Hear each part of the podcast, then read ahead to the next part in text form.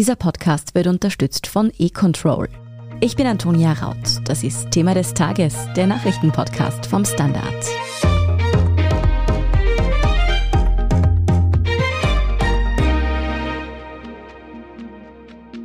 Jetzt ist es offiziell. Omikron ist auch in Österreich bereits angekommen. Die Variante des Coronavirus, die im südlichen Afrika entdeckt wurde, ist in Tirol nachgewiesen worden. Und nicht nur bei uns, in immer mehr Ländern stellt man fest, dass Omikron längst da ist. Die Sorge vieler Fachleute ist, dass die Variante deutlich ansteckender sein könnte als die momentan vorherrschende Delta-Mutation. Und womöglich schützt auch die Impfung weniger verlässlich vor einer Infektion. Was wir darüber bisher konkret wissen und wobei es sich nur um Vermutungen handelt, das erklärt Wissenschaftsredakteur Klaus Taschwer. Wie Österreich auf die neue Variante reagiert und ob der Lockdown trotz Omikron am 12. Dezember enden soll, erklärt Innenpolitikredakteurin Rosa Winkler-Hermaden. Klaus, am Freitag hast du noch gemeint, dass die neue Coronavirus-Variante höchstwahrscheinlich Nu oder Nü genannt wird. Jetzt heißt sie Omikron. Wie kam's? Ja, das war eine Fehlannahme von mir, aber nicht nur von mir, sondern von einem Gutteil der Scientific Community. Die sind alle davon ausgegangen, dass die nächste Variante eigentlich dem griechischen Alphabet gemäß Nü heißen müsste. Nu wäre die englische Übersetzung gewesen, aber die WHO, also die Weltgesundheitsorganisation, sah da das Problem, dass das auf Englisch eine Verwechslung mit New, also neu bedeuten würde, also die neue Variante, die Nu heißt, hat man sich gedacht, keine so gute Idee. Mhm dann wäre eigentlich der nächste Buchstabe im griechischen Alphabet das Xi gewesen. Diesen Buchstaben hat man aber auch übersprungen, weil ich weiß nicht, wie viele Millionen Chinesen so heißen, unter anderem auch deren Präsident. Mhm. Also war dann der nächste Buchstabe im griechischen Alphabet das Omikron, auf das niemand getippt hat, aber so kam es dann. Omikron also, mittlerweile haben sich die meisten von uns wahrscheinlich auch schon gemerkt. Die Variante ist in Österreich nun ja auch bereits nachgewiesen worden. Klaus, was wissen wir denn bisher über diesen Fall? Ja, über diesen Fall wissen wir erstens, dass er mittlerweile auch bestätigt ist. Das heißt, das Virus ist auch sequenziert. Wir wissen, dass es sich um jemanden in Tirol handelt, der zweimal geimpft ist, wobei die zweite Impfung angeblich bereits neun Monate her sein sollte. Und wir wissen auch, dass es sich um keinen schweren Verlauf handelt. Es gibt aber bereits weitere Verdachtsfälle, sowohl in Tirol als auch in Vorarlberg. Das heißt, ja, die Variante scheint in Österreich angekommen zu sein. Wie schnell sie sich jetzt ausbreitet, das können wir nicht sagen. Aber Omikron dürfte hier in den letzten Tagen gelandet sein. Wie verbreitet ist die Variante denn mittlerweile weltweit? Wie viele Fälle wurden schon bestätigt? Ja, auch da kommen ständig neue Meldungen herein. Also es war zunächst einmal nur von einer Person in Hongkong die Rede, dann wurden Fälle aus Israel gemeldet. Also mittlerweile glaube, werden wir uns in den nächsten Stunden und Tagen daran gewöhnen müssen, dass Omikron wahrscheinlich überall aufgetaucht sein wird. Also so wie wir am Freitag besprochen haben, ist einfach so, dass es sehr viel Reiseverkehr aus dem südlichen Afrika in alle möglichen Teile der Welt gibt und ja, nach und nach kommt man eben drauf, wo die Variante überall schon angelangt ist. Also ein jüngster Fall, der mir als Fußballfan unterkam. Also es war ein mhm. etwas seltsames Spiel in der portugiesischen Liga, wo der Meister gegen Belenenses angetreten ist. Da waren vom Gegner, also von Belenenses, auch ein Verein aus Lissabon, nur neun Spieler angetreten. Die anderen hatten Corona oder waren infiziert und da weiß man mittlerweile auch, das ist auf Omikron zurückzuführen gewesen. Also die neue Variante scheint sich schnell auszubreiten. Dass sich die Variante so schnell verbreitet, spricht ja unter anderem dafür, dass sie tatsächlich sehr ansteckend ist. Am Freitag meintest du bereits, sie könnte um 500 Prozent ansteckender sein als der Wildtyp, was auch nochmal eine deutlich ansteckendere Mutation wäre als die Delta-Variante. Gibt es denn dazu mittlerweile neue Erkenntnisse? Also was sich relativ sicher sagen lässt und was letzte Woche noch nicht auszuschließen war, ist, dass es sich wohl um keinen Zufall handelt bei dem schnellen Anstieg der gemeldeten Infektionsfälle aus Südafrika. Also es war ja zunächst noch gehofft worden, dass es sich möglicherweise um zwei, drei Superspreader-Ereignisse hätte handeln können. Da gab es in den letzten Monaten auch immer wieder Fälle in den USA, wo sich eine Variante ausgebreitet hat, aber dann kam man drauf, das war eigentlich auf Zufall zurückzuführen. Wir wissen mittlerweile ein bisschen mehr aus Südafrika. Und da haben die Fälle, insbesondere in dieser Provinz Gauteng, extrem schnell zugenommen. Also es kam da zu einer Vervierfachung der Fälle, was auch darauf hindeutet, dass Omikron sehr ansteckend sein dürfte, ist, dass die Zahl der positiven Tests auch in Südafrika sehr stark steigt. Das heißt, je höher die Anzahl dieser positiven Tests ist, desto höher vermutet man ist die Dunkelziffer der Infektionen. Und insofern hat sich diese Befürchtung bestätigt, dass Omikron ansteckender sein dürfte. Wie das jetzt im Vergleich mit Delta aussieht und wie sich das jetzt beispielsweise in Europa in den nächsten Tagen entwickeln wird oder auch Wochen im Hinblick auf Omikron könnte Delta ersetzen, das weiß man nicht, aber relativ klar scheint, dass die Infektiosität von Omikron wirklich sehr hoch ist. Die 500 Prozent mögen übertrieben gewesen sein. Also ich habe da auch nur die Extremzahl genannt. Mhm. Wir haben davon gesprochen, Delta ist ein bisschen unter Windbocken. Die ansteckendste Krankheit, die wir so kennen, ist Masern. Da steckt eine Person, die betroffen ist, in etwa 18 andere an oder 15 oder 18. Also das könnte schon sein, dass das im Extremfall in diese Richtung geht, aber das wollen wir wirklich nicht hoffen. Das ist ja nicht der einzige Aspekt. Der deutsche Gesundheitsexperte von der SPD, Karl Lauterbach, twitterte ja, dass die Variante zum ersten Mal eine echte Durchbruchsvariante sein könnte, also dass sie den Impfschutz umgeht. Welche Belege gibt es denn hierfür oder sind das nach wie vor bloß Vermutungen und Beobachtungen? Nach meinem Wissensstand können das nur Vermutungen sein. Wir wissen einerseits, dass jetzt natürlich fieberhaft in den Labors weltweit Untersuchungen angestellt werden, wie das mit dem Immunschutz tatsächlich aussieht und wie sehr diese neue Variante den Immunschutz von Infektionen und von Impfungen umgeht. Ich habe heute am Vormittag eine Pressekonferenz mit südafrikanischen Expertinnen und Experten mir wieder angeschaut. Da gibt es keine konkreten Hinweise. Also da sind auch Zahlen gezeigt worden hinsichtlich der geimpften Patienten, die in Krankenhäuser aufgenommen worden sind. Und diese Zahl ist geringer als die Impfquote in dieser Provinz. Aber wie gesagt, da sind, glaube ich, wirklich jetzt einmal die Labors dran und da kann man wirklich nur Vermutungen anstellen. Klaus, welche Verläufe beobachten wir eigentlich bei Omikron? Erkranken die Menschen schwerer? Treten neue oder anders geartete Symptome auf? Auch da weiß man noch relativ wenig. Es gab eine südafrikanische Ärztin, die auch am Wochenende berichtete von den Fällen, die sie beobachtet hat.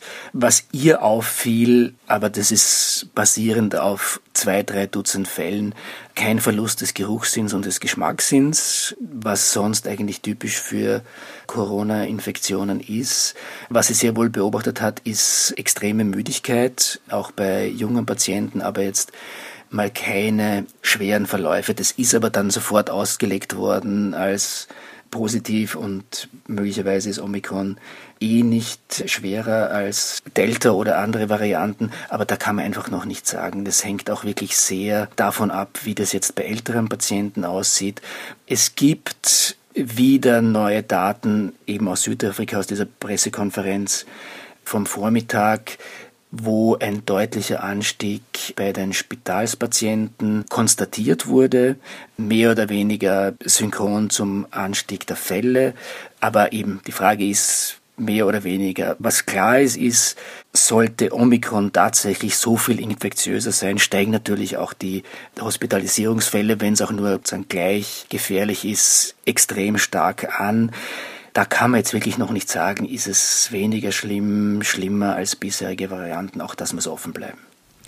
Quasi alles, worüber wir jetzt gesprochen haben, basiert bisher auf Vermutungen, auf Beobachtungen von relativ kleinen Gruppen. Eigentlich ist da noch sehr viel Spekulation dabei, muss man sagen. Bis wann können wir denn mit gesicherten wissenschaftlichen Erkenntnissen zu Omikron rechnen? Also was die Immunumgehung anbetrifft, also Immune Escape, ich denke, da wissen wir in 10 bis 14 Tagen genaueres. Also wie schon gesagt, arbeiten da Labors rund um den Globus daran, Aufschlüsse zu erzielen, also insbesondere auch die Impfstoffhersteller, weil eben Moderna und BioNTech Pfizer ja schon letzte Woche angekündigt haben, dass, wenn es nötig sein sollte, die einen neuen Impfstoff entwickeln würden.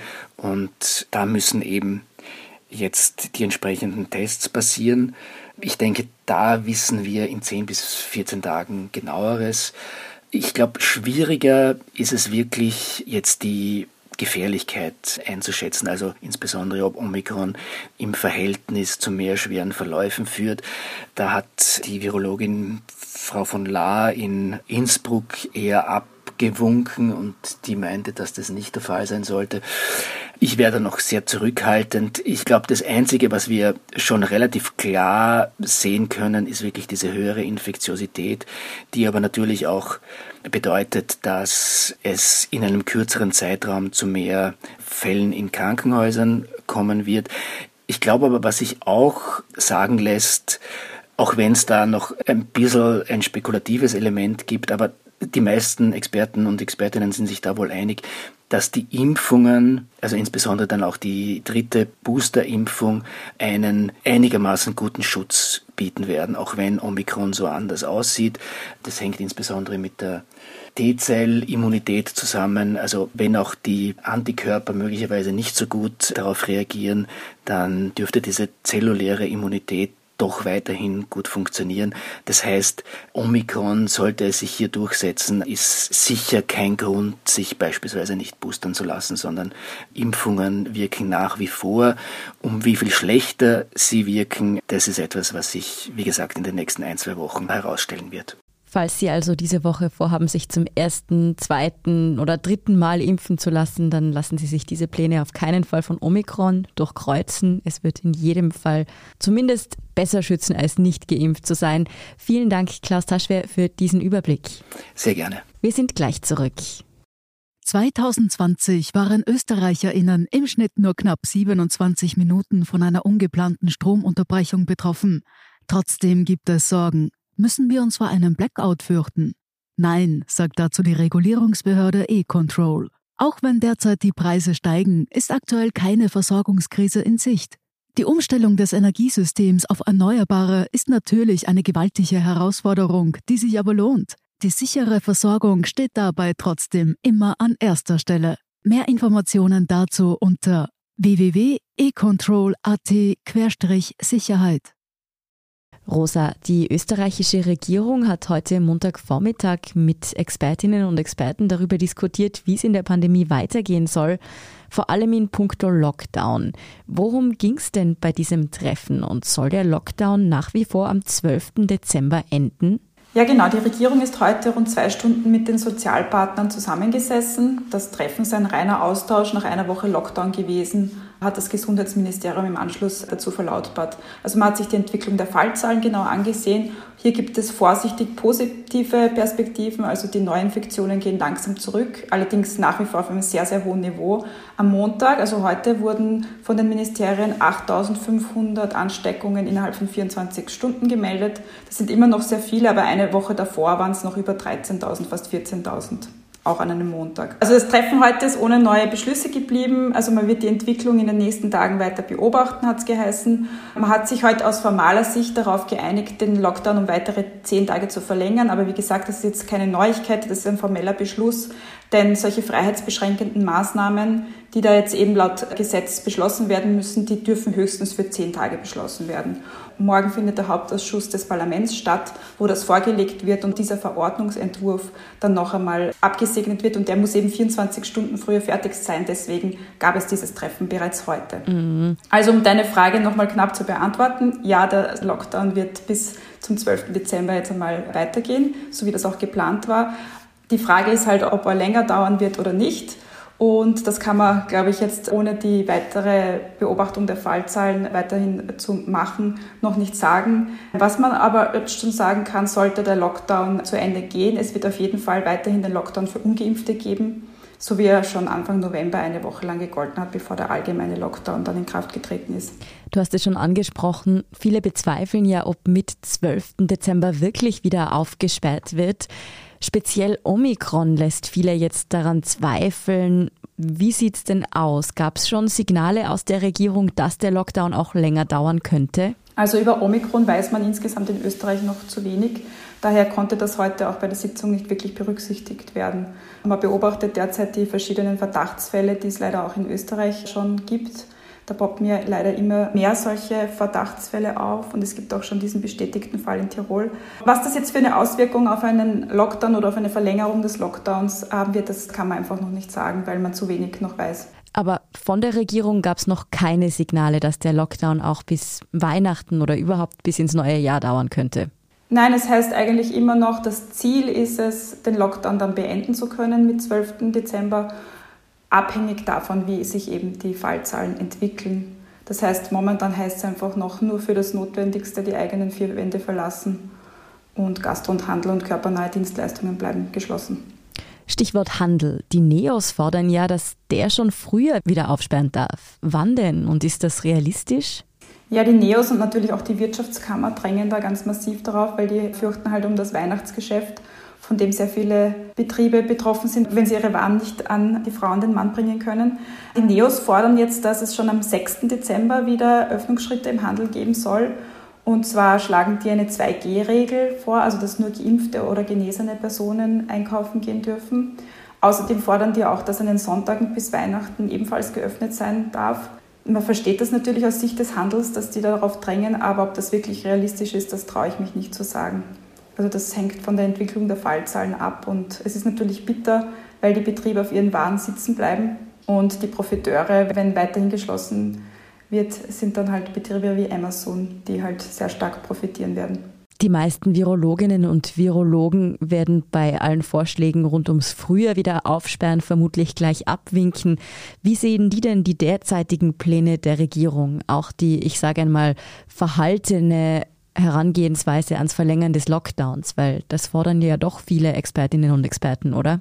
Ja, das fordern vor allem jene, die halt nahe dran sind an den Krankenhäusern, weil dort steigen ja die Zahlen nach wie vor. Also es ist ja immer mit einer zeitlichen Verzögerung zu sehen. Wenn jetzt die Infektionen zurückgehen, dann heißt das noch lange nicht, dass die Belegung in den Krankenhäusern sich schon entspannt. Also wir haben derzeit immer noch über 600 Personen in ganz Österreich, die auf einer Intensivstation behandelt werden müssen. Also insofern gibt es natürlich viele Experten, die fordern, dass der Lockdown verlängert werden muss.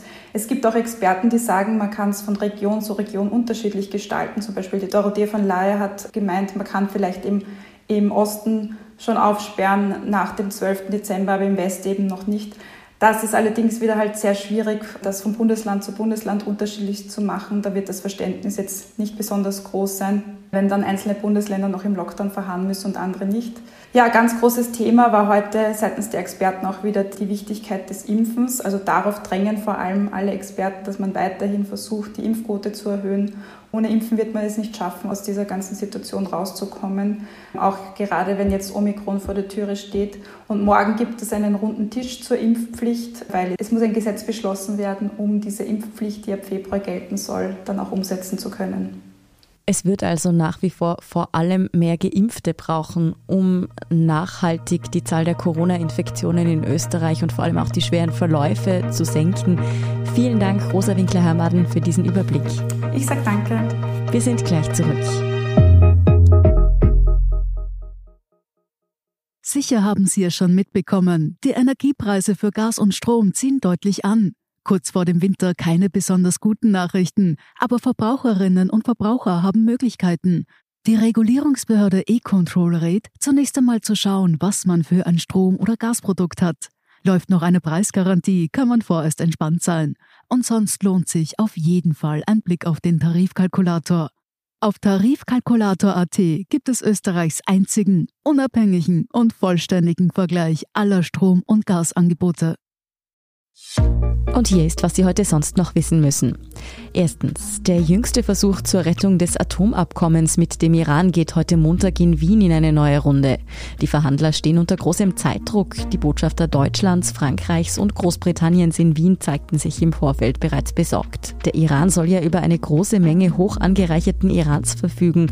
Das Material könne laut Fachleuten innerhalb kurzer Zeit zum Bau einer Atomwaffe umgewandelt werden. Der ursprüngliche Atomdeal war 2015 in Wien geschlossen worden. Die USA stiegen allerdings 2018 aus. Nun soll der Vertrag wiederbelebt werden. Iran und USA verhandeln dabei nicht direkt miteinander, sondern unter anderem ein EU-Koordinator nimmt die Rolle des Vermittlers ein. Österreich ist dabei nur Gastgeberland. Wien bot sich an, da hier die internationale Atomenergieorganisation ansässig ist. Zweitens, apropos Energie, die heimischen Haushalte mussten dafür zuletzt deutlich tiefer in die Tasche greifen. Die Energiepreise in Österreich waren im Oktober um fast ein Viertel höher als ein Jahr zuvor. Teurer wurden vor allem Heizöl und Sprit. Heizöl kostete über 60 Prozent mehr und Diesel und Benzin waren jeweils fast ein Drittel teurer, geht aus dem von der österreichischen Energieagentur errechneten Energiepreisindex hervor. Gas kostete um 15 Prozent mehr, Strom um rund 10 Prozent und selbst gegenüber dem Vormonat September zogen die Energiepreise um fast 5 Prozent an. Und drittens, wer gerade im Homeoffice sitzt und sich angesichts dieser steigenden Energiepreise Sorgen macht, zumindest für selbstständig Erwerbstätige gibt es hier gute Nachrichten. Sie können Kosten, die im Homeoffice anfallen, etwa für Miete, Strom oder Heizung, ab 2022 pauschal steuerlich geltend machen. Das ging aus einer Aussendung des Finanzministeriums heute Montag hervor. Das sogenannte Arbeitsplatzpauschale unterscheidet aber, und zwar zwischen Selbstständigen, denen für berufliche Tätigkeiten ein anderer Raum außerhalb der Wohnung zur Verfügung steht, und Selbstständigen, die ihr Einkommen hauptsächlich aus ihrer Tätigkeit zu Hause beziehen. Wie genau diese Regelung nun aussieht und alles weitere zum aktuellen Weltgeschehen, das lesen Sie wie immer auf derstandard.at. Danke fürs Zuhören und all jenen, die uns auf Apple Podcasts oder Spotify folgen, uns eine nette Rezension geschrieben oder eine 5-Sterne-Bewertung gegeben haben. Und ein ganz besonders großes Dankeschön all jenen, die unsere Arbeit mit einem Standard-Abo oder einem Premium-Abo über Apple Podcasts unterstützen. Das hilft uns wirklich sehr, also gerne auch Freunden und Freundinnen weiterempfehlen. Verbesserungsvorschläge und Themenideen schicken Sie uns am besten an podcast.derstandard.at. Ich bin Antonia Raut. Baba und bis zum nächsten Mal.